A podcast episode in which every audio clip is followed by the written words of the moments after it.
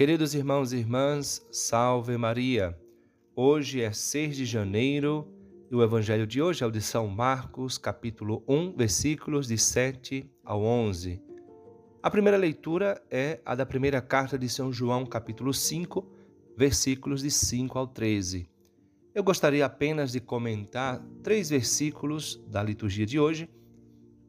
O primeiro é o da primeira carta de São João, que começa fazendo-se uma pergunta: Quem é o vencedor do mundo, senão aquele que crê que Jesus é o Filho de Deus? São João faz uma pergunta retórica que, afinal de contas, é uma afirmação: o vencedor do mundo é aquele que crê que Jesus é o Filho de Deus.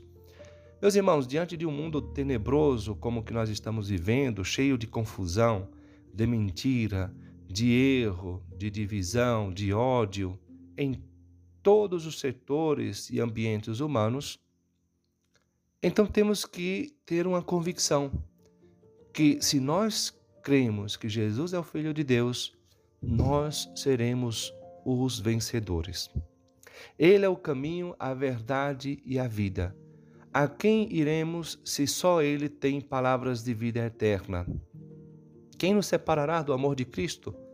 São Paulo, na carta aos Romanos, diz: Em todas essas coisas somos mais que vencedores, mais que vencedores. Pela virtude, quer dizer, pela força, pelo poder daquele que nos amou. Estou persuadido de que nem a morte, nem a vida, nem os anjos, nem os principados, nem o presente, nem o futuro, nem as potestades, nem as alturas, nem os abismos, nem outra qualquer criatura nos poderá apartar do amor que Deus nos testemunha em Cristo Jesus, nosso Senhor. Meus irmãos, conservemos dentro de nós esta convicção, sobretudo no momento em que o mundo passa, por assim dizer, por uma preparação para a vinda do Anticristo, como parece ser estes tempos que nós estamos vivendo. Os outros dois versículos que eu gostaria de comentar são do Evangelho. O primeiro versículo trata da fala de João que pregava: Depois de mim virá alguém mais forte do que eu, eu nem sou digno de me abaixar para desamarrar suas sandálias. Eu vos batizei com água mas ele vos batizará com o Espírito Santo.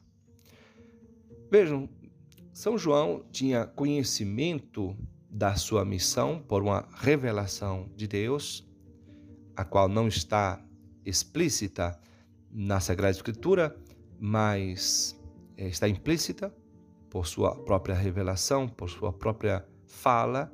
Ele declara eh, coisas que estavam por vir e também é, afirma a presença do Messias, daquele que batizará com o Espírito Santo. São João tem um grande ensinamento para nós neste Evangelho, entre tantos que sua vida nos dá. Bom, é este: a humildade. Depois de mim virá alguém mais forte do que eu, eu nem sou digno de me abaixar para desamarrar suas sandálias.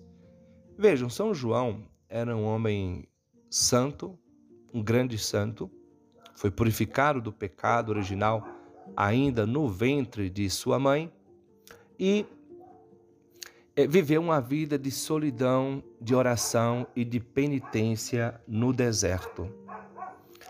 Ele afirmou de si mesmo, já que achavam que ele era o Messias, um grande profeta, eu não sou digno de desamarrar as suas sandálias. Quer dizer, São João se abaixou, São João se reconheceu quem ele era.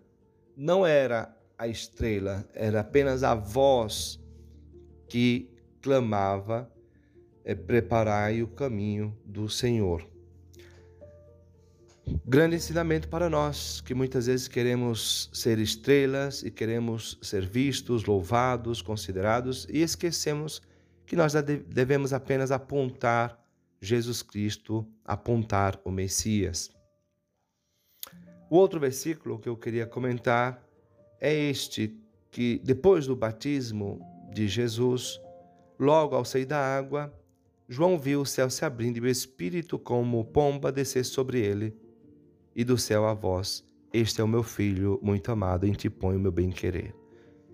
Meus irmãos, isto que aconteceu no dia do batismo de Jesus é também o que acontece no dia do nosso batismo. O céu se abre, o Espírito desce sobre nós e o Pai diz: Este é o meu filho muito amado, no qual ponho o meu agrado, meu bem-querer. Vede, diz o apóstolo, que grande amor, que grande presente de amor o Pai nos deu, de sermos chamados filhos e o somos pelo batismo. Tomemos consciência destas grandes verdades ditas nesta liturgia de hoje e procuremos colocar em prática algum desses ensinamentos, já que só ouvir a palavra de Deus não serve para nada, temos que colocar em prática. Que Maria Santíssima nos conceda essa graça.